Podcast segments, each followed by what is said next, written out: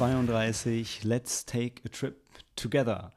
Ähm, und together sind heute, kann nicht reden ohne zu lispeln, äh, der Sam Gute. und ich, Malte. Und mm, mal sehen. Tschüss. Cheers. Wir sind Sneaky Monday, der Podcast über die OV-Sneak in Frankfurt. Und ähm, äh, wir probieren heute einiges anders. Also, Sam guckt schon das Bier an äh, von Brewdog. Worauf ich aber erstmal hinaus wollte, war, ähm, wenn die Akustik anders ist, ist das, weil wir heute zum ersten Mal in der Küche aufnehmen. Ich wollte das gerne mal ausprobieren. Mal schauen. Außerdem sind wir heute nur zu zweit und ähm, wir haben folgende Filme mitgebracht. Äh, Dog, The Outfit, äh, Sundown, The, äh, wie heißt noch, The Incre- Unbearable. Unbearable Weight of Massive Talent und als Bonusfilm Top Gun Maverick. Und wir, wir werden über alle Filme außer Massive Talent zusammen reden, äh, denn den hat Sam noch nicht gesehen. Und wir haben extrem wenig Zeit, denn wir wollen gleich los und Friday the 13th schauen. Das heißt, wir haben für einen Podcast, äh, bei dem wir normalerweise anderthalb, zwei oder drei Stunden brauchen, knapp 60 Minuten. Experiment. Genau, plus äh, dann eben als Bonus, äh, was auch immer ich, wie auch immer, viel Zeit ich mir dann nehme, um alleine über Massive Talent zu sinnieren. Hm. Hm. Deshalb, wir schenken uns die Öffnungsfrage, aber Es gibt ein bisschen gemeinsames Thema. Ich weiß nicht, inwieweit, zumindest bei den ersten drei Filmen geht es um, äh, kann man sagen, äh, wie Menschen umgehen mit den Erwartungen an sie von der Gesellschaft in verschiedenen Situationen. Also ein Soldat, der ein Kriegsveteran kommt nicht mehr so mit dem Alltag zurecht und schläft auf dem Boden und redet äh, mit einem Hund als Gegenüber mehr als in den letzten paar Jahren. ähm, in The Outfit haben wir einen Schneider, gut, da, der kommt schon ganz gut zurecht, äh, fühlt sich wohl in seiner Haut, aber da, ähm, der spielt auch mit den Erwartungen an einen feinen British Gentleman Tailor definitiv. äh, oder Cutter. Mhm. Und bei Sundown, ähm, Da weiß man gar nichts. da weiß er ja gut, aber da, da, da kommt der, ähm, kommt äh, Tim, Tim Roths Neil auch mit der Gesellschaft nicht zurecht, mit den Erwartungen und schaltet einfach ab. Ich würde sagen, ich wünschte, ich könnte sagen, Massive Talent oder und Top Gun äh, sind auch irgendwie subtil in der Richtung, aber die zwei sind, die zwei Filme sind eigentlich genau das, was man erwartet. Ja. Die sagen ganz klar, ich bin eine Hommage an Nicolas Cage und ich bin eine Hommage an das Kino der 80er. Ja, ähm, nee, aber du hattest es eben schon kurz vor der Aufnahme gesagt, wir hatten, es waren auch fantastische Sneak-Filme dieses Mal. Weil Filme, Ja. von denen wir nichts bis wenig wussten, also The Outfit und Sundown. Ja, Massive Talent genau. hatten wir auf dem Schirm. ja. Doch genau. auch. Und beide stürzen sich nach den Produktionsfirmen-Logos äh, im Vorspann direkt in die Handlung, ohne Filmtitel, ohne Schauspieler anzuzeigen. Es geht einfach los. Hat der grandiose Mixtape äh, den Montag aber auch gemacht, ne? Er hat, glaube ich, den Titel auch erst nach, zumindest nach einer längeren Sequenz am Anfang eingeblendet. Press Play. Press Play, ja, Mixtape, ach so Scheißfilm. ähm, ja, der. Ich erinnere mich nicht mehr. Ja. Nee, also ja, egal. Über, ähm, es ist irgendwie immer so, nicht immer, aber wir haben meistens den ersten Film von dem Folgemonat schon gesehen, wenn wir aufnehmen, haben ihn Mhm. sehr frisch und würden auch gerne darüber reden, würde aber unser Format brechen. Äh, und oft, oft sind die ersten Filme im Monat die schwächsten. Äh, also, also heute ist es Ja. auf jeden Fall so. Und Germany war auch der erste. Und, oder war es Moonfall? Okay, ja, da müssen wir noch mal gucken. Vielleicht bauen wir das in den Jahresrückblick ein. Ja, das wäre auf jeden Fall der erste Film des Monats. der erste Film des Jahres war auch meistens nicht so gut.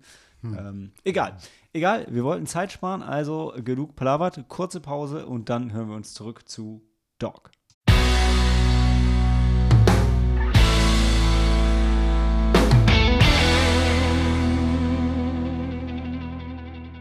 A filthy animal unfit for human company and a dog. Ich habe die Pause an der falschen Stelle gemacht. Es ist and a dog, weil man so überrascht ist, dass das, naja. Ja. Nicht Hates gemeint ist. So, äh, ja, also worum geht's in ähm, dem Film oder was ist es für ein Film? Also es ist Channing Tatums Regiedebüt äh, zusammen mit Reed Carolyn. Allerdings ist es auch ihr, Ja. ihr Regie, sein? Es ist ein Kerl, glaube ich. Ich weiß nicht. Ich meine, es war ein Typ. Ist auch sein Regiedebüt, behaupte ich jetzt, dass es ein Mann ist. Wenn nicht, dann tut es mir leid, Reed. Ähm, aber sie hatten auch schon bei Magic Mike zusammengearbeitet. Da hat Reed, glaube ich, Drehbuch geschrieben, würde ich behaupten. Ähm, ist jetzt am 19. Mai rausgekommen und kommt insgesamt, oder kam zumindest zum Zeitpunkt, als ich das Skript gemacht habe, extrem gut beim Publikum an. 89 Prozent, das ist schon ein Knaller-Score.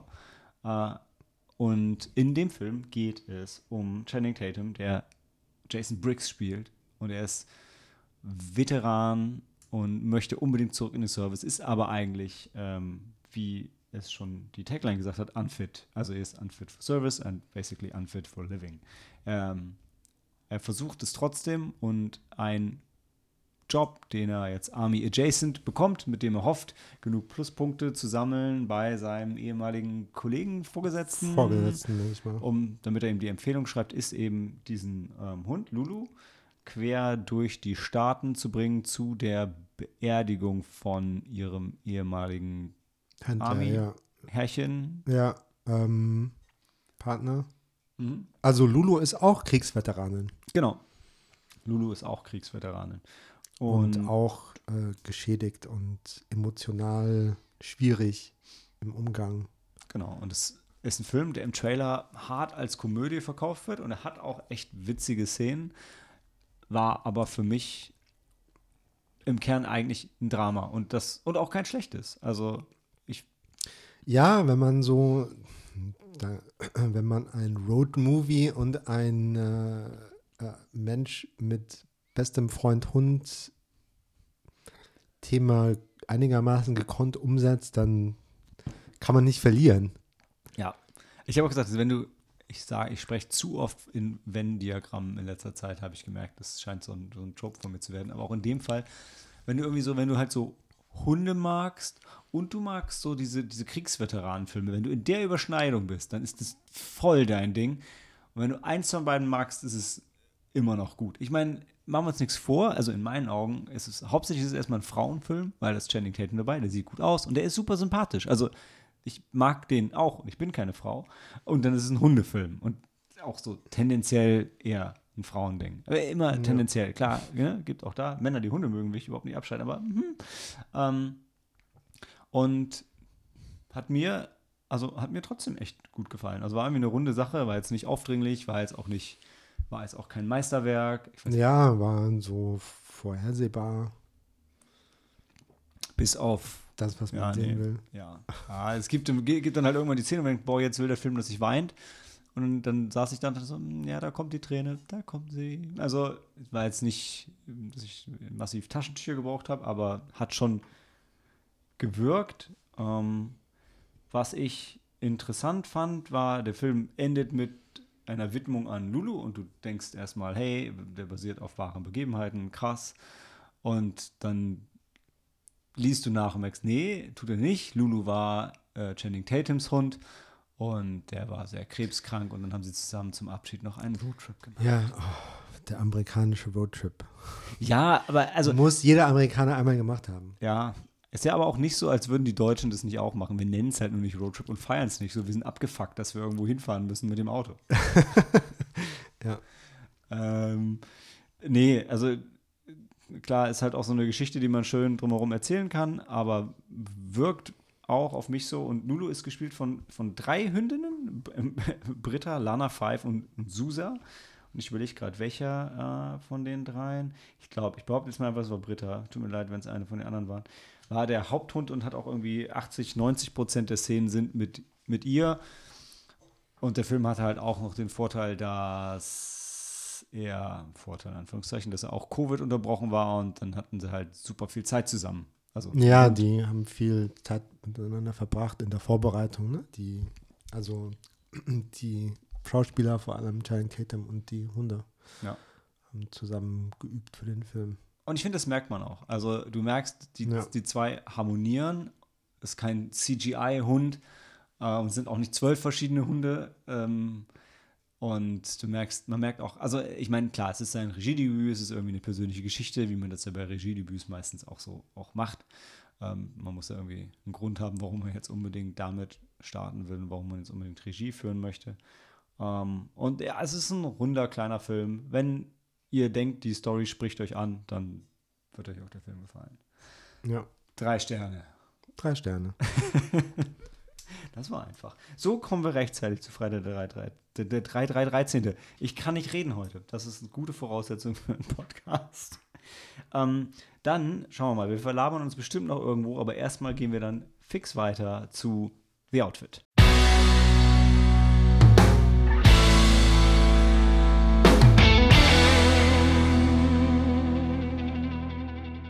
Every suspect fits a pattern. The Outfit. Ich, geile Tagline. Endlich mal wieder ein paar Filme, die eine Tagline haben. Also, oder zumindest eine, die auch bei, äh, bei IMDb hinterlegt ist. Ist auch ein, ein zumindest Langfilmdebüt von Graham Moore. Und ähm, Bekannt als Drehbuchautor. Hat auch ja. hier das Drehbuch geschrieben. Ähm, ja, und äh, zeigt, dass er sein Handwerk versteht. Denn die Story ist geil. Ja, und ist auch schön, also entfaltet sich sehr organisch und äh, relativ unvorhersehbar.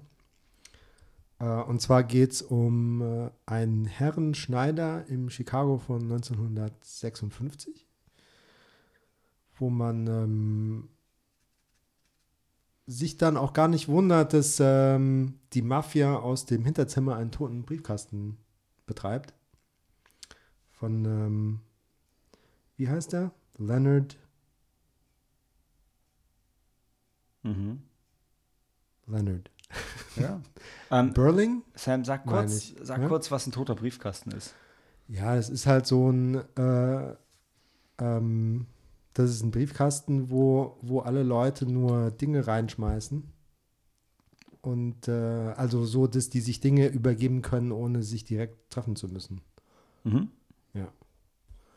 Ähm, und äh, die sehen dann halt aus, als wären sie Kunden von dem äh, Leonard Burling. Und äh, ja, fliegen so unter dem Radar. Und der macht sein Ding und ignoriert die und die ignorieren ihn. Und so geht der Alltag. Und ähm, ja, eines Tages. Ähm, Haben wir schon erwähnt, dass er Cutter hm? ist? Schneider. Ja. Cutter. Ja, ja, er ist halt in äh, einer von diesen, so wie auf Savile Row, so richtig bis, bis, äh, bis unter die Zähne ausgebildeter äh, Herrenschneider von Maßanzügen. Genau. Ich, ich, war mir noch nicht sicher, ob wir ja. schon gesagt hatten, was für ein Laden das eigentlich ist, wo der ja. Briefkasten drin ist. Doch, Herrenschneider. Ja, dann hast du es gesagt. sorry. genau. Ähm, und ähm, also es ist so außerhalb, also man, die ganze Handlung findet in diesem Laden statt, in den ja, Vorzimmer, Verkaufs, ähm, also Ausstellungsraum und dann der Workshop hinten. Mhm.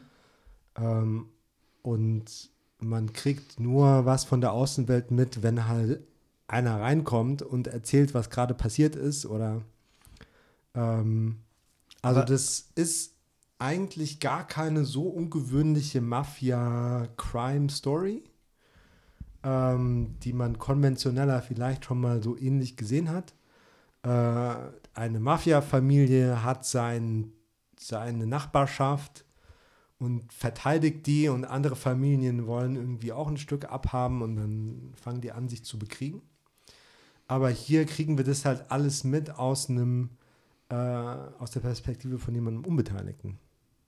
Genau, ich hatte das ähm, bei der Nippon Connection mit, mit, mit They Say Nothing Stays the Same. Und hier ist auch so, es ist ein bisschen wie, heutzutage würde man sagen, so eine spannende Geschichte erzählt aus der Perspektive von einem NPC.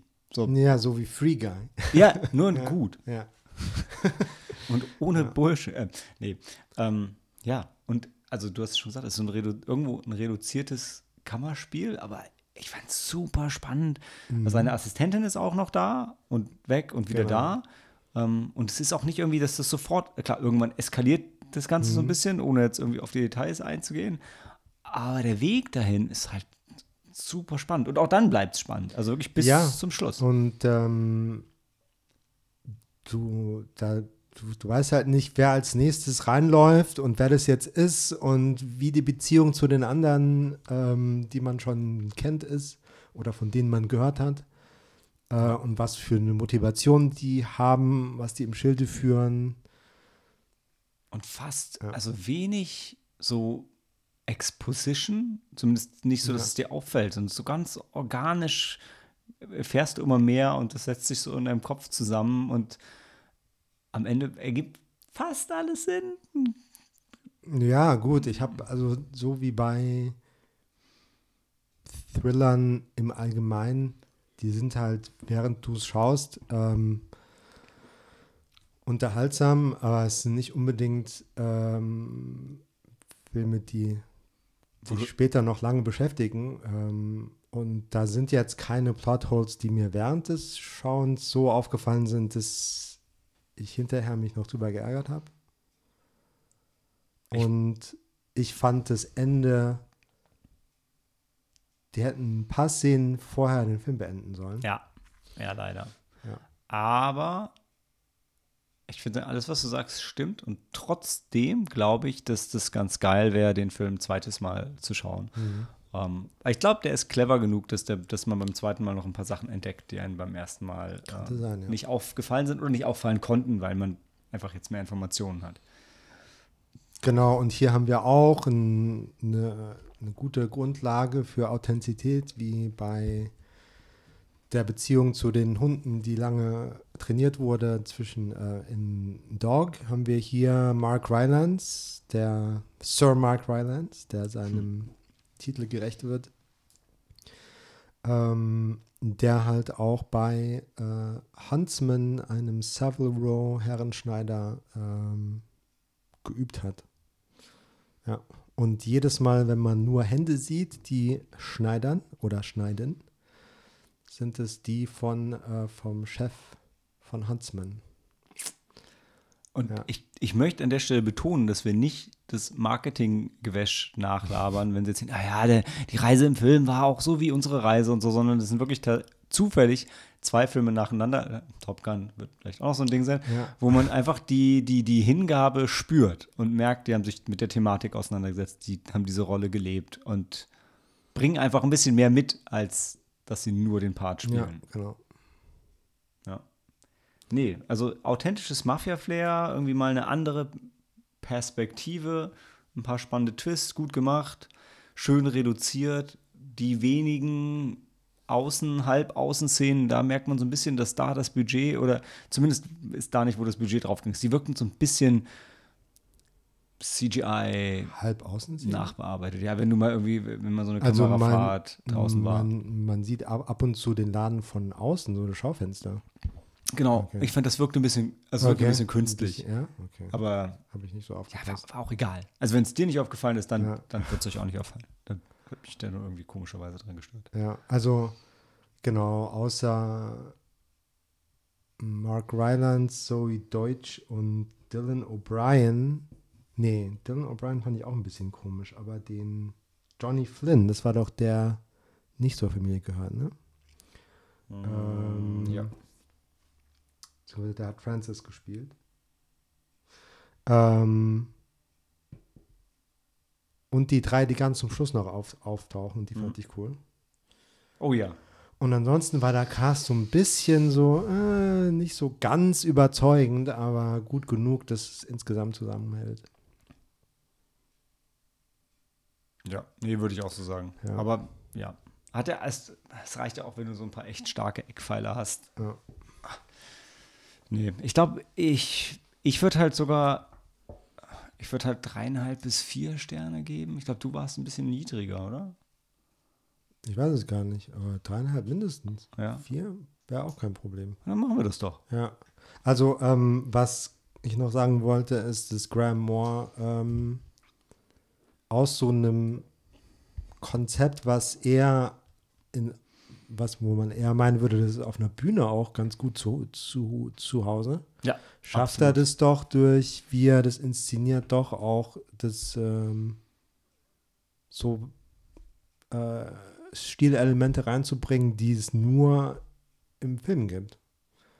Also es ist durchaus cinematisch, kinematisch. Nee, auf jeden Fall. Und trotzdem, jetzt, wo du es nochmal gesagt hast, ich kann ihn mir so gut als Bühnenstück vorstellen. Also Ja. gerade diese, ähm, diese eine Szene, die so ein bisschen an Edgar Allan Poe äh, äh, erinnert. Ähm, ja. Ach ja. Ja, nee, The Outfit war echt, das war eine richtig, richtig coole Überraschung. Ich hatte von dem Film irgendwie vor Ewigkeiten gehört und nur noch irgendwas mit, mit Schneider ähm, im Kopf und viel Ja, mehr nicht. wegen den Co äh, Covid-Verzögerungen ist es dann wieder in Vergessenheit geraten und dann lief er plötzlich. Ja, ne? Aber Mhm. er ist komplett als 2022er Film jetzt gelabelt. Mhm. Auch Produktionsjahr. Also wahrscheinlich, Ja. wahrscheinlich haben sie halt dann irgendwas in 22 erst fertig gemacht. Ich hatte auch gedacht, boah, der war doch, der war doch bestimmt schon vor zwei Jahren fertig, aber war nix. Nix. Gut. Dann, wie gesagt, wir haben ja gesagt, äh, wir beeilen uns. Und dann hören wir uns gleich wieder zu Sundown.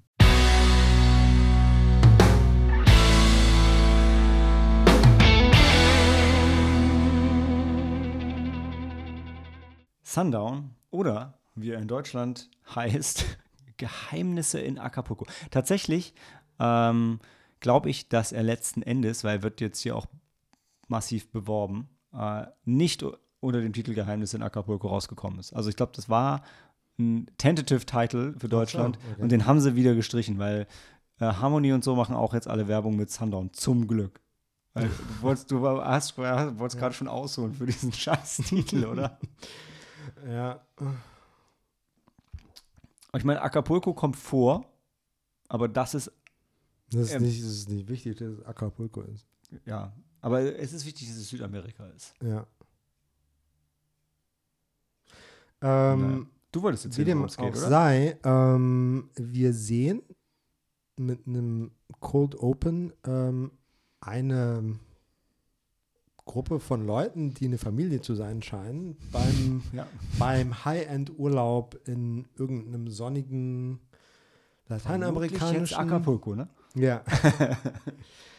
ähm, nein, es ist halt so wie The Outfit noch ein Film, der sich einfach ähm, entwickelt, ohne irgendwas zu erklären, ohne zu sagen, okay, das ist die, so sind diese Personen zueinander.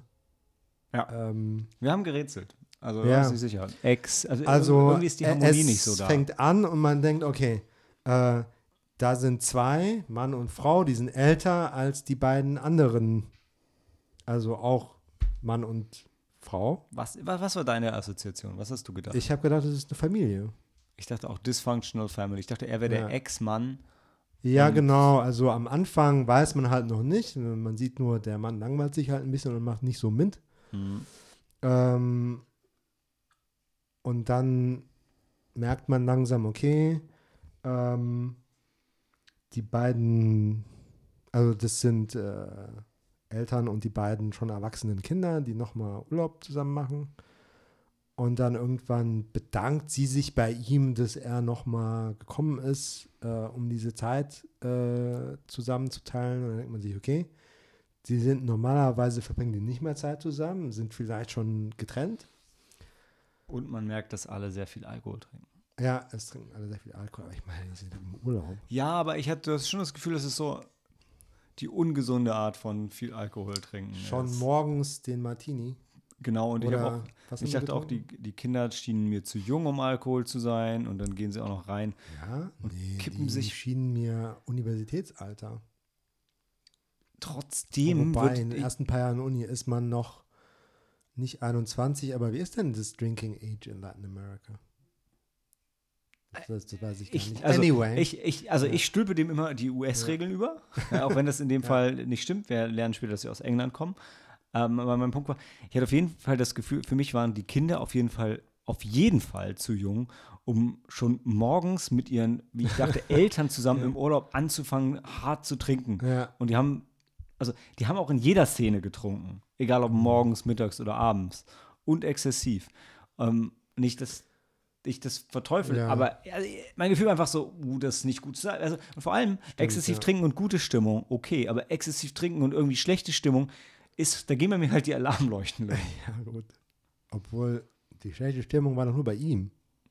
Ey, die Kinder waren auch nicht so richtig. Es war schon keiner Ja, richtig gut die drauf. Chemie in der Familie war nicht so prickelnd. Ja, Ihr stimmt merkt, schon. wir sind auch so ein bisschen am Interpretieren, ähm, weil der Film sagt einem nichts, der zeigt nur. Und dann ja. macht man sich so seine Gedanken mit diesen Ich Genau, also ähm, man weiß auch lange nicht die Namen von allem oder wo die überhaupt sind und dann kommt ein Anruf und äh, die, sage ich mal, die Mutter kriegt einen Anfall und sagt, oh Gott, das ist ja ganz schrecklich und wir kommen sofort und wir müssen jetzt zum Flughafen und ähm, der Vater bleibt halt zurück. Also Also, Tim Roths Figur bleibt zurück, Charlotte Gainsbourgs Figur, die Mutter und wie die Kinder heißen, weiß ich gar nicht. ist nicht, nee, Das Ber- ist- Berenice ist die, die er dann kennenlernt. Das werden Colin und Alexa. Colin, Alexa, ja, Ja. genau. Also die fliegen alle nach Gefährlich. Hause und äh, der Vater sagt so, oh, ich habe meinen Pass im Hotel vergessen, äh, ich nehme den nächsten Flieger. Und ähm, das Erste, was er dann macht, ist äh, nicht nach seinem Pass zu suchen, sondern in ein Taxi zu steigen und zu einem anderen, irgendeinem Hotel, er sagt einfach Hotel. Egal welches Hotel. Und ein mega runtergekommenes. Ja, also so in der, sagen wir, allerwelts Touristen-Ecke holt er sich ein Zimmer und hängt am Strand ab. Und man fragt sich, warum? Was ist da los? Warum macht er keine Anstalten nachzukommen? Und er hat auch gar nicht so reagiert, wie man in einem Trauerfall reagiert. Man weiß aber auch zu dem Zeitpunkt immer noch nicht, wie er eigentlich dazu Ja, genau. steht. Also ich dachte halt, okay, wenn das ihr Ex-Mann ist, hat er sich vielleicht schon so sehr von seinen Schwiegereltern und überhaupt Genau. distanziert, dass ihm das egal ist und der will den Stress nicht so. Seine Grenze war, ich gehe noch mal mit meiner Familie in Urlaub, aber mehr habe ich nicht zu bieten als Ex-Mann. Genau. Und Und, dann- ähm, Ich, ich würde noch ein bisschen weitergehen, weil dann, also man sieht dann, dass er seinen Pass hat, ja, offensichtlich gelogen. Dann fängt er noch so ein bisschen an, Ausreden ihr zu sagen, wie lange das jetzt dauert, warum das jetzt Genau. länger dauert. Das hört aber irgendwann auch auf. Genau, also der sagt dann so, oh ja, das Konsulat, ich spreche mit den Leuten und es ist schwierig und, und so weiter. Ja. Und irgendwann steckt er sein Telefon in die Schublade und Und ich würde noch sagen, also Ja. einfach nur, weil es wahrscheinlich auch im Trailer eh drin ist, dann, dann lernt er noch jemanden da kennen, die Berenice. Und genau. Und was dann passiert, ist relativ unvorhersehbar, finde ich. Ja, ähm, Und unkonventionell. genau, das ist äh, noch mehr als in The Outfit eine Handlung, die sich so total organisch entwickelt und äh, wo man überhaupt nicht weiß, was der, worauf der Film hinausläuft, was er eigentlich will. Er ist auf jeden Fall so ein bisschen depressiv, melancholisch, Mhm. sehr ruhig. Er geht nur 82 Minuten. Ja, Ich fand, er hat sich länger angefühlt, wesentlich, aber nicht Ja. negativ länger, Ja. sondern er schafft es in 82 Minuten trotzdem so eine Ziemlich viel, ja. Trägheit und ohne dass er viel sagt, ist am Ende doch eine ganze Menge erzählt. ja. Und dann ist er plötzlich vorbei. Und du denkst so, wow, ich, ich hätte gern noch mehr gesehen, aber äh, es ist jetzt auch ein Ja. guter Schlusspunkt. Hm, Also vor allem von Acapulco bekommt man eine gute, einen guten Querschnitt von den Luxusresorts bis hin zu, wo die Einheimischen ihre Freizeit verbringen. Ja. Und, Sowohl die äh, Nicht-Kriminellen als auch die Kriminellen. und Tim Roth ist mega. Der ist so Ja. gut gealtert. Mhm. Der sah immer aus wie so ein Bubi. Jetzt, also und ich fand ihn aber auch schon damals sympathisch, aber jetzt sieht er, er sieht wirklich gut aus. Also ein, obwohl er halt den irgendwo so ein bisschen einen älteren Mann darstellt, der sich auch ein bisschen gehen lässt, aber ähm, das ist schon sehr gut. Und darum geht es nicht, dass er gut aussieht. Aber es ist mir halt aufgefallen. Ja, stimmt. Und das passt halt auch, weil, obwohl er so abgefuckt ist, merkt man schon noch, okay, der war eigentlich viel Charme und da ist Intelligenz dahinter. Also der ist nicht, der ist jetzt nicht tump, aber irgendwas ist passiert, irgendwas ist mit ihm dass er jetzt so ist. Jetzt wird es schwierig, drum zu tanzen, ganz ehrlich. Ähm, wenn das für euch interessant klingt, geht rein. Ja. Ja, also ist auch wieder ähm, die ähm, Bernice kennt man wohl aus Apokalypto. Dazu müsste ich nochmal Apokalypto schauen. Echt, wird irgendein junges Mädel da gewesen sein. Ja. Also Apokalypto ist ja jetzt schon einige Jahre her. Ja, stimmt. Die, Wobei ma die macht ihre Sache auch richtig gut. Mhm. Also Mega. Wie, wie der Michel Franco, der Regisseur und Drehbuchautor. Mhm. Ähm, weil ähm, Tim Roths Figur Neil Bennett ist halt so lakonisch. Ja. Der ist ja so deprimiert, der sagt nicht viel und der spricht die Sprache dort auch nicht. Das heißt, diese ganze Liebesbeziehung, wie die rübergebracht wird, dass die sich glaubwürdig aufbaut, das ist echt der Hammer. Ja. Ja. Und man weiß aber auch die ganze Zeit nicht so, hm, also verarscht sie ihn oder nicht und wo führt es eigentlich hin? Am Anfang weißt du ja auch ja, nicht. weil es tatsächlich so das Element gibt, so, oh, hier ist ein Tourist mit Geld, wie kann ich, äh, also von den, Ja. vor, angefangen von den Taxifahrern, Hotelbesitzern, über Kioskbetreiber, wie die äh, Berenice eine ist, Du hast zu den Strandrestaurant oder das sind immer irgendwelche Hustler. Ja, er läuft halt auch die ganze Zeit rum, als warte er nur darauf, dass, dass er überfallen wird. Also, Genau, ja. Der lässt drauf ankommen. Dem ist alles so ein bisschen egal. Und so ein bisschen ist noch nett gesagt. Ne? Also, also in der Ecke alleine dich jeden Tag so volllaufen zu lassen, dass du einfach da sitzt und einschläfst, schon, also ich würde nicht sagen mutig, aber auch. Ja. Ja, also was eine glaubwürdige Liebesbeziehung angeht, gilt vielleicht nicht ohne Einschränkungen. Ich dachte halt, weil dort auch gezeigt wird, so ein bisschen Lebensfreude, viel Musik und auch Tanzen. Ja. Ähm, sie hat ihn halt immer wieder zum Tanzen aufgefordert und er sitzt nur da so, nee, das ist nicht mein Ding. Und ich dachte so, irgendwann ist es ihr vielleicht zu wenig, was du lieferst, Junge. Aber das hält doch bis zum Schluss. Lass uns mal lass uns mit einer Wertung rausgehen. Bevor wir doch zu Ja. Vier? Vier. Viereinhalb Vier, sogar? Vier. Vier. Vier, vier, vier. Vier. Vier. Ähm, ich kann ja später noch mit mir selber diskutieren, ob ich eher für Massive Talent bin oder für einen von den beiden, aber was, was also du würdest wahrscheinlich dann Sundown unser Herz geben, Ja. über The Outfit. Ja. Weil ich fand The Outfit tatsächlich noch besser. Ja. Ja, ja, wa- wahrscheinlich, äh, wahrscheinlich einfach, weil er ein bisschen mainstreamiger, ähm, höher produziert ist. Der hier ist schon, der hat schon so mehr noch so einen Arthouse-Touch. Hm. Und dafür geht er mir am Ende dann doch nicht weit genug. Aber die sind beide saugut. Also mein Nerdherz kriegt trotzdem sowieso Massive Talent, äh, aber das ist eine andere, ist nicht der beste Film von denen. Das, das auf jeden Fall. Ja, also gut. Ähm, ich finde, Sundown macht halt keinen Fehltritt. Wohingegen Und The Outfit schon klein, ne? Ja. Ja, also mein Herz würde trotzdem die Outfit kriegen, aber ich. Ja. Ja, okay. Gehen wir, geht unser Herz mal an Sundown diesen Monat. Ich kann, ich kann da nicht gegen argumentieren, weil der, der ist halt wirklich saugut. Auch wenn mir persönlich The Outfit besser gefallen hat und ich dann auch mit Massive Talent mehr Spaß hatte. ja. Das ist aber auch nicht verwunderlich. Gut, dann ähm, rede ich gleich über Massive Talent.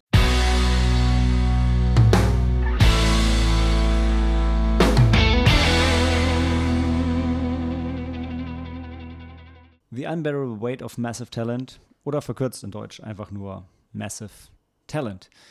Äh, wie schon angekündigt, ist jetzt bei mir ein Tag später und Sam ist nicht mehr dabei. Bei euch sind nur wenige Sekunden vergangen. Äh, und im Anschluss geht es dann weiter mit Top Gun, dann wieder mit Sam. Aber jetzt rede ich erstmal ganz kurz über The Unbearable Weight of Massive Talent. Der neue Film mit Nicolas Cage, über Nicolas Cage. Ähm, Zuallererst, der Film ist gut. Das ist, das ist das Wichtigste. Ist ja ein bisschen Hit or Miss bei Nicolas Cage-Filmen, auch wenn wir uns, denke ich, alle einig sind, dass äh, Nicolas Cage eigentlich immer alles gibt, sind die Filme trotzdem hm, mal gut, mal schlecht, äh, aber meist sehenswert. Und der Film ist gut und sehenswert. Und äh, man merkt, es war ein Herzensprojekt von Regisseur äh, Tom Gormican. Der hat auch das Drehbuch geschrieben und ähm, war sehr mutig, denn er hat das Drehbuch geschrieben, ohne vorher mit Nicolas Cage zu sprechen. Und es ist ja ein Film, den man jetzt ohne Nicolas Cage schlecht machen könnte. Zumindest ähm, und auch nicht ohne sein Einverständnis. Und Nicolas Cage ist ja sehr, sehr vieles, aber er ist nicht jemand, der jetzt aus sich selbst als Marke wirklich groß Kapital schlägt. Was sehr erfrischend ist, denn das könnte er, denke ich, durchaus, durchaus tun. Und so hat es auch irgendwie drei, vier Versuche gebraucht, ihn von dem Film zu überzeugen, wo er immer wieder äh, ab, abgesagt hat. Aber letzten Endes hat er zugesagt und ähm, der Film ist, ja, ja, er ist auch ein Metafest. Ich sollte vielleicht erstmal kurz erzählen, worum es eigentlich geht. Also, Nicolas Cage spielt Nick Cage. Es ist also eine fiktive Version der realen Person, aber es ist schon sehr nah dran. Ähm, ein Schauspieler, der so ein bisschen mit dem Rücken zur Wand steht und ähm, nicht mehr die Rollen kriegt, die er mal gekriegt hat und äh, kriegt jetzt das Angebot für eine Million Dollar ähm, an dem Geburtstag von Javi Guterres, einem spanischen Millionär, der aber auch Verbindung zur Unterwelt haben soll, gespielt von Pedro Pascal. Ähm, übrigens sein Manager gespielt von Neil Patrick Harris, auch sehr geil. Und sehr widerwillig nimmt er dann dieses Angebot an. Und ähm, Javi Guterres, stellt sich heraus als der Mega-Fan. Uh, und es stellt sich heraus, dass diese Verbindungen zur Unterwelt so wichtig sind, dass das FBI Herrn Cage abfängt und ihn als ähm, Agent einschleust. Und äh, er soll belastendes Material sammeln. Und da, da entspinnt sich dann äh, so entspinnen sich dann zwei Geschichten. Einerseits gibt es so diese Nicolas Cage-Agenten-Sache, äh, die auch mit so ein bisschen Action-Finale daherkommt und das ein bisschen Hommage an die, die Actionzeit von, von Herrn Cage ist, die funktioniert hmm, okay. Und dann entspinnt sich eine herrliche Männerfreundschaftskomödie zwischen Nicolas Cage und Pedro Pascal, also Nick Cage und Javi Gutierrez. Und obwohl Nicolas Cage den Bonus hat, eben einfach Nicolas Cage zu sein, in dem Nicolas Cage-Film spielt ihn trotzdem Pedro Pascal an die Wand, indem er so unendlich sympathisch und naiv und lieb ist als Nick Cage-Überfan, dass es äh, ein Fest ist, ihm zuzuschauen. Und dieser Chemie zwischen den beiden ist es auch geschuldet, dass der Film eben nicht zum Nicolas Cage Meta-Fest wird. Ich meine, ja, es werden Filmausschnitte gezeigt und es wird Nicolas Cage abgefeiert, es werden Props gezeigt, es werden unendlich viele Filme zitiert, Zitate, die wirklich nur die, die Hardcore-Fans erkennen können, von den bekanntesten Filmen bis zu ähm, eher weniger äh, geläufigen Titeln wie, wie Guarding Tess, Tess, Tess und ihr Bodyguard oder so zum Beispiel. Und es werden äh, Szenen nachgestellt. Also es wird auf alle erdenklichen Arten zitiert, besonders im ersten und zweiten Drittel, aber das ist, ich will nicht sagen nur die Cherry on top, aber das ist zum Glück nicht das Einzige, was der Film mitbringt. Und das rettet ihn dann am Ende auch. Ansonsten wäre es vielleicht doch ein bisschen schwierig. Und was dem Film auch noch zugute steht, neben der Männerfreundschaft und den Nicolas Cage, ist das auch generell ein bisschen ein ähm, Feiern des Filmfans, äh, des Filmfanseins ist. Äh, denn das ist natürlich was, was Nicolas Cage auch ausmacht. Er sagt ja selber, neben seinem Nouveau Shamanic Acting Style, ähm, dass er eben auch einfach für seine Fans da ist und einfach den Film liebt. Und so liebt auch dieser Film den Film. Und äh, es werden auch andere Filme gefeiert und über Filme gesprochen und über Filmrankings, so die Dinge, die wir Filmnerds halt gerne machen. Ähm, und deshalb definitiv ein Film, den man besonders genießt, wenn man Filmfan ist und wenn man Nicolas Cage-Fan ist, den man aber auch so genießen kann. Durchaus mit einem Augenzwinkern, gerne mit äh, ein bis drei äh, Dosen Bier. Und ähm, ja, so ist es auch fast äh, poetisch gerecht, dass er äh, Critics und Audience Score von 87 hat. Also Kritiker und Fans sind sich einig, das ist ein schönes Ding. Nicht perfekt, nicht ganz rund, aber sehr schön. So wie die Karriere von Herrn Cage insgesamt. Ähm, und wahrscheinlich auch Herr Cage insgesamt. Äh, kann man wirklich gut gucken, muss man aber nicht gesehen haben. Außer vielleicht als Hardcore Nicolas Cage-Fan. Ich denke, dann, äh, dann führt da wirklich kein Weg dran vorbei. Ich kann jetzt äh, den, ähm, mein Herz hätte der Film auf jeden Fall bekommen. Ich wollte aber jetzt nicht unfairerweise mit Sam diskutieren äh, darüber, ob Unbearable Weight jetzt unser Herz bekommt oder nicht, oder es ohne ihn diskutieren. Deshalb ging ja unser Herz an, äh, an Sundown. Mein Herz hätte aber dieser Film gekriegt. Und sternetechnisch bin ich so zwischen irgendwo zwischen drei und vier. Ist jetzt zu einfach zu sagen dreieinhalb. Ich glaube aber, ich habe ihm dreieinhalb gegeben. Also habe ich es mir zu einfach gemacht. Äh, weil er hat filmisch auf jeden Fall seine Schwächen und gleichzeitig hat er aber viele Dinge, die man als Cage- und Filmfan lieben wird. Deshalb wahrscheinlich für die, je mehr man auf der Fanseite ist, äh, Richtung 4 und je mehr man nur die, diese Buddy-Komödie mag, eher Richtung 3, aber auf jeden Fall kein, kein Totalausfall. Und ja, Pedro Pascal spielt sogar Nicolas Cage an die Wand. Das ist, das ist irgendwie schön zu sehen, dass äh, er nicht nur als Mandalorian unter dem Helm, sondern vor allem ohne Helm funktioniert, wenn, wenn man ihn eben auch sehen kann. Und dass einfach irgendwie so ein Herzensprojekt mal wieder ähm, funktioniert hat, obwohl es so auf der Nerd-Schiene ist. Also klar, es gibt viele Autorenfilme, die sehr, sehr, sehr, sehr gut sind, aber wenn sie so in die Nerd-Ebene abdriften, dann, dann wird es ja oft ein bisschen cringy. Und das ist es hier größtenteils nicht. Das war ich alleine über The Unbearable Weight of Massive Talent. Und äh, nach der Pause hört ihr dann Sam und mich über Top Gun sprechen. Und da ich das schon getan habe, äh, weiß ich, dass es sehr schön wird.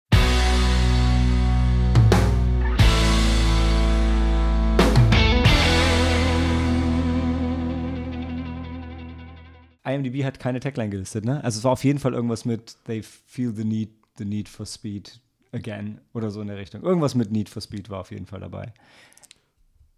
Ist Cage being Cage? Nee, ich bin jetzt Was? bei Top Gun. Ach so. Ich soll doch über, also ich habe doch, ich werde jetzt über so. äh, Nicolas Cage geredet haben ah. und wir ähm, reden ja jetzt über Top Gun Maverick. Äh, damit wir noch rechtzeitig zu äh, Freitag der 13 kommen. Das ist das andere Skript. Du kannst das Ach hier so. weglegen. Es, es, sind, es sind zwei, ich habe zwei Skripte von identischer ähm, Größe einmal Top Gun mit äh, neun Seiten Fun Facts und dann neun Seiten für die anderen vier Filme. Ähm, ja, Top Gun Maverick ist mit zwei Jahren Verspätung, ich glaube, im Kino angekommen. Und das ist gut so. Also ja, also es hat fun funktioniert, bricht ja. alle Rekorde. Tom Cruise hatte noch nie einen erfolgreicheren Film. Ja, und neben dem kommerziellen Erfolg, auch der Erfolg für mich persönlich, es war einfach richtig, den Film im Kino zu sehen. Also mit, ähm, wir hatten jetzt nicht die größte Leinwand, wir hatten nicht das beste Soundsystem, aber wir hatten eine kleine Leinwand und ein sehr gutes Soundsystem für ja, meinen Geschmack. Ein Kino-Event-Film. Ja, und, und was für ein Event. Also es knallt. Und der Film fängt an mit Highway to the Danger Zone. Also der Film weiß, ja, was er will. Ja, also der nimmt das äh, Schema vom ersten Top Gun und ähm, macht's nochmal. Macht's nochmal. Ja. Also dann vielleicht ganz kurz zur Geschichte. Ähm, hm, ja. Also Maverick ist doch nicht Top Gun-Lehrer geworden, wie es am Ende von Top Gun angedeutet wurde, beziehungsweise war das wohl für ein paar Wochen, sondern macht jetzt Super Secret Stealth Flight hm. Mach 6 Testflüge das macht er aber nur für die ersten 15 Minuten im Film, weil dann wird er zu Top Gun zurückgerufen und wird Top Gun Trainer. Was ich mich so ein bisschen fragen lässt, warum lässt man den Film nicht da anfangen, wo Teil 1 aufgehört hat, sondern etabliert eine andere Geschichte, um dann nach 15 Minuten wieder den Status quo von, also Teil 1 herzustellen. Ist aber auch egal. Aber dann hätte man doch Tom alle de-agen müssen und so. Ist doch nee, nee, nee, nee. Aber ich meine, ja? warum, also am Ende von Top Gun, wenn ich es richtig in Erinnerung habe, wird er dann Flight Trainer bei Top Gun. Und der Film beginnt mit, er ist nicht Flight Trainer geblieben, sondern macht jetzt was anderes. Und dann wird er aber sofort wieder Flight Trainer. Er hätte genauso einfach. Stimmt, das ist ein bisschen komisch. Ich fand, jetzt wo ich drüber nachdenke, macht es eigentlich gar keinen Sinn, das, was in diesem Film passiert, Top Gun zu nennen, weil das ist ja gar nicht die Top Gun-Schule, sondern es geht um eine ganz spezifische Mission, wo Top Gun-Absolventen für abberufen werden. Aber er wird, glaube ich, auch wieder offizieller Top Gun-Trainer dafür. Also ja, genau. Also so nennen die das. Dabei macht, macht es gar keinen Sinn, weil alle, die da teilnehmen, haben Top Gun schon absolviert. Das ist eher ein, ich weiß nicht, wie man es nennen würde. Ein, ja, der, der, Film heißt ja auch Special Mission Training ja for Top, Top Gun. Gun Maverick. Ja. So maybe they're implying that even Top Gun has Gun Maverick. right? Naja, also anyway. in jedem Fall es ist halt Tom Cruise, der Tom Cruise Sachen macht, ja. ja. Wobei er nicht am Flugzeug hängt, sondern im Flugzeug sitzt. Und das Schlimme ist, eigentlich ist damit schon alles gesagt. Also es ist, wenn du Top Gun gesehen hast, es ist genau das. Statt ja. Beachvolleyball spielen sie Beach Football. Ja, so it hits all the same beats that the original Top Gun did. Aber es ist, also es wird teilweise dann auch als Reboot bezeichnet, aber das ist es auch nicht. Also die sind schon älter geworden und gerade, ja. also Val Kilmers Iceman, wie der eingebaut ist, großartig, besonders wenn man sich mit der Geschichte von Val Kilmer beschäftigt. Ja, also man hat äh, seiner Figur dieselbe Krankheit gegeben wie Val Kilmer selbst. Damit Val Kilmer ihn spielen kann. Ja. Was schon, also und dann haben sie den ganzen, den ganzen Plot drum gebaut. Man hat noch 30 Jahre Zeit. Ja, gut, das war jetzt, der spielt keine so zentrale Rolle. Das, das hat jetzt keine Umstände gemacht, das damit reinzuschreiben, finde ich. Naja, aber, das, also, aber sie geben ihm ja schon echt Raum. Also, dass ja. er im Hintergrund auf Maverick aufpasst und so. Und also, die schaffen es mit wenig Screentime, weil die mehr Screentime hätte es von ihm einfach nicht gekriegt. Ja. Diese ähm, Männer Freundschaft zwischen den beiden wirklich wieder aufleben zu lassen. Und also ich, es, ich lese immer wieder, dass gestandene Männer bei dem Film bei bestimmten Szenen geweint haben. Und ich frage mich immer die ganze Zeit, welche Szenen sind das? Und es kann doch eigentlich nur die Szene sein, wenn Val Kilmer kommt. Also, oder wenn man die F16, F16, F18, ja, das alte Flugzeug sieht. Ähm, aber wer bei dem Flugzeug weint, also weiß ich nicht. ja. ähm, Na gut, ich meine, ähm, Militär-Fanboys sind da voll abgeholt von bestimmt. Klar, aber weinen die, wenn. Also, der ist doch, der ist doch auf dem ganzen Weg dahin schon so viel Gunporn. Ja, ich meine, die, die auch weinen, dass Trump abgewählt wurde, die freuen sich jetzt, dass wieder Amerika gegen irgendwelche Feinde auflaufen kann. Ja, ich finde irgendwelche Feinde trifft halt ganz gut. Ich habe mich, also in Teil 1 ist Das ja, ist halt so ein universally applicable movie that will never um, not be applicable. Ja. Also egal welchen Feind, gegen welchen Feind die USA aktuell in, im echten Leben äh, ihre FA-18 Kampfjets ins Feld führt, äh, kann man da drauf. Äh, Passt, ja. Aber es sind die Russen. Es sind schon die Russen. Ja. Aber oder, genau oder eine so ein, eine ehemaliges sowjetisches Land. Fair enough. Ja. Nee, ähm, Mit generischen fünften Generationen Flugzeugen. Ja, wobei ich nachgelesen ja, gut, ich es, meine, das ist, es ist wirklich. Natürlich Flugzeug müssen es für die Dreharbeiten irgendwelche reell existierenden Flugzeuge gewesen sein. Ja, nee, nee, aber es ist nicht nur, es sind nicht nur reell existierende Flugzeuge, sondern das echte Flugzeug ist wirklich ein bla bla bla bla bla Fifth Generation Something Russian. Äh, ich habe es vorher noch ich habe es vorher noch nachgelesen und ich, ich, war so fasziniert, dass die wirklich, wirklich genau das, genau das sind, als dass sie uns ähm, im Film verkauft Moment, werden. Du hast es doch geschrieben, es ist ja, ja, ja. Mann, ich habe so eben noch, eben habe ich es noch gelesen. Und so viel habe ich nicht gelesen. Tsch, tsch, tsch.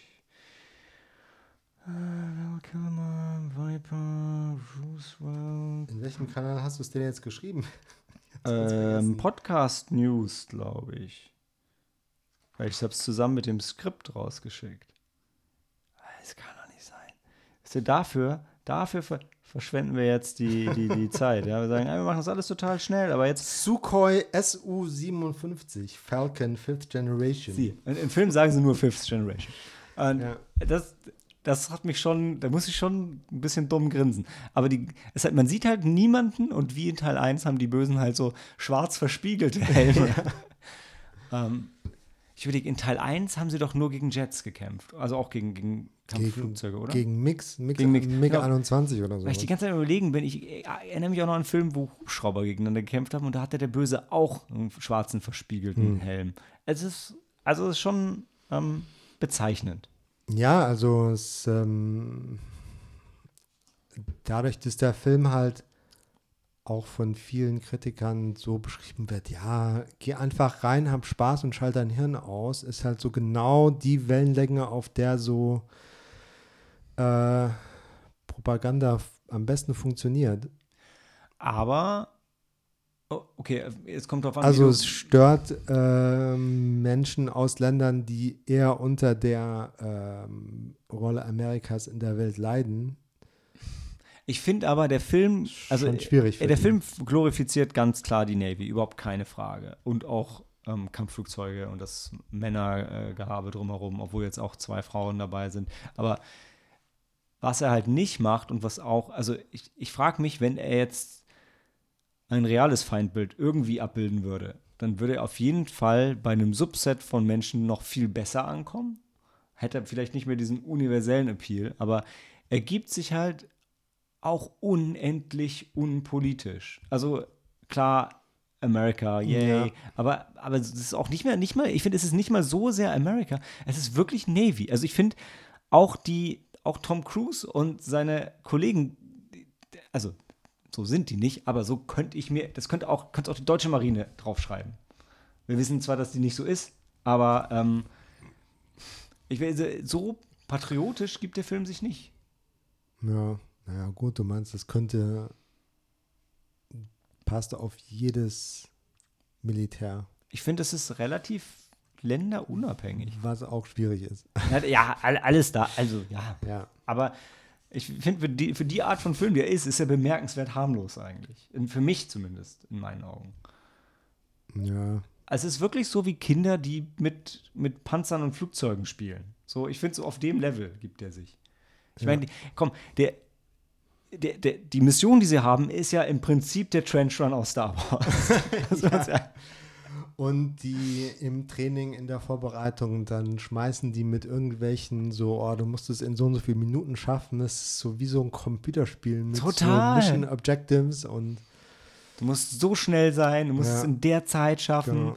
Und es ist halt aber auch so, du kannst auch einschlafen und du verstehst den Plot noch. Also, er wird dir so klar erklärt und es macht halt trotzdem Spaß.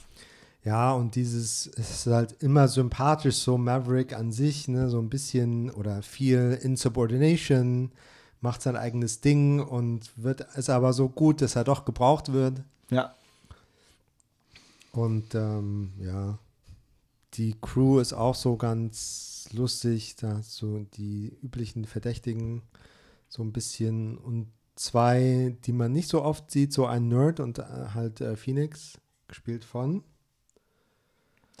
Monica Barbara. Ja. Als Kampfpiloten, als junge Kampfpiloten. Und was ich schön finde, ist, dass, auch wenn er natürlich auch ein bisschen in die Richtung geht und man ihn dahin drängen könnte, wenn man wollte, aber er macht nicht dieses aktuelle Ding wie Star Wars, Ghostbusters, Jurassic Park, das so, hier sind die Legacy-Charaktere und da sind die neuen. Ich finde, das ist immer noch ganz klar ein Tom Cruise-Film und er, der gibt auch keine Fackel weiter. Also auf keinen, der, die Fackel nimmt ihm keiner weg. Also, Ja, das stimmt. und das finde ich auch mal gut. Also, es, weil es wäre halt auch einfach gewesen zu sagen, ja, das ist jetzt Dr. Maverick und der ist jetzt Lehrer und das sind jetzt seine Schüler und die machen dann die nächsten fünf Filme und das ist es nicht. Ganz bewusst. Genau, ja.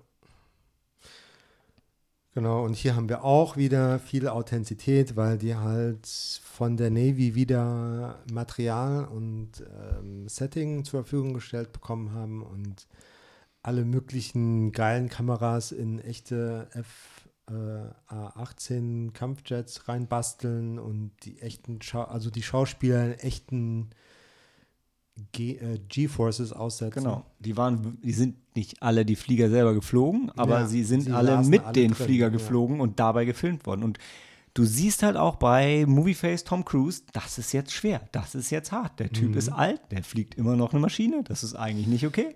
Und Genau. Das sieht Der man. ist irgendwie äh, sechs oder der ist ein paar Jahre älter als der älteste Navy oder Genau. als der älteste Kampfpilot äh, in echt jemals war. Und er ist als Kampfpilot gecredited im Film, was ich auch geil finde, als einer von den Piloten. Weil er ist ja auch selber geflogen. Deshalb hat er seine eigene Versicherung gegründet. Ja, es ist halt so ein ist halt so ein Film, wo Tom Cruise Stunt-Fans sich wieder aufgeilen können. Boah, was hat der alles in echt sich und seinen Leuten ab, abverlangt und was weiß ich, die wurden halt, ähm, die Schauspieler wurden alle äh, sozusagen auf Mission geschickt. Dass Tom Äh, Cruise ihr Trainingsprogramm hat, ist halt auch so für ein Arsch irgendwie. Alles auch. Und dann äh, der Regisseur und der Kameramann, die wussten, die konnten halt nicht mitgucken, was gerade aufgenommen wurde. Ne? Dadurch, wie das halt äh, gefilmt wurde. Du kannst halt in echten Kampfjetten Und nicht auch noch halt, äh, WLAN-Übertragungsbeiwerk einbauen, ne? Und dann wurden die losgeschickt, haben ihre Szenen gedreht und dann haben sie sich hinterher angeschaut und gesagt, so, nee, das und das und das hast du nicht richtig gemacht, mach das nochmal. Und dann sind die halt auf, die haben was? Die haben das Vielfache an Material aufgenommen, als das, was im Film dann gelandet ist. Also es erinnert mich an so Dok Dokumentarfilme, wo die Mhm. Crew auch irgendwie Ja. monatelang im Feld sitzt und tagelang Footage nach Hause bringt und am Ende reicht es gerade für ein, zwei Stunden.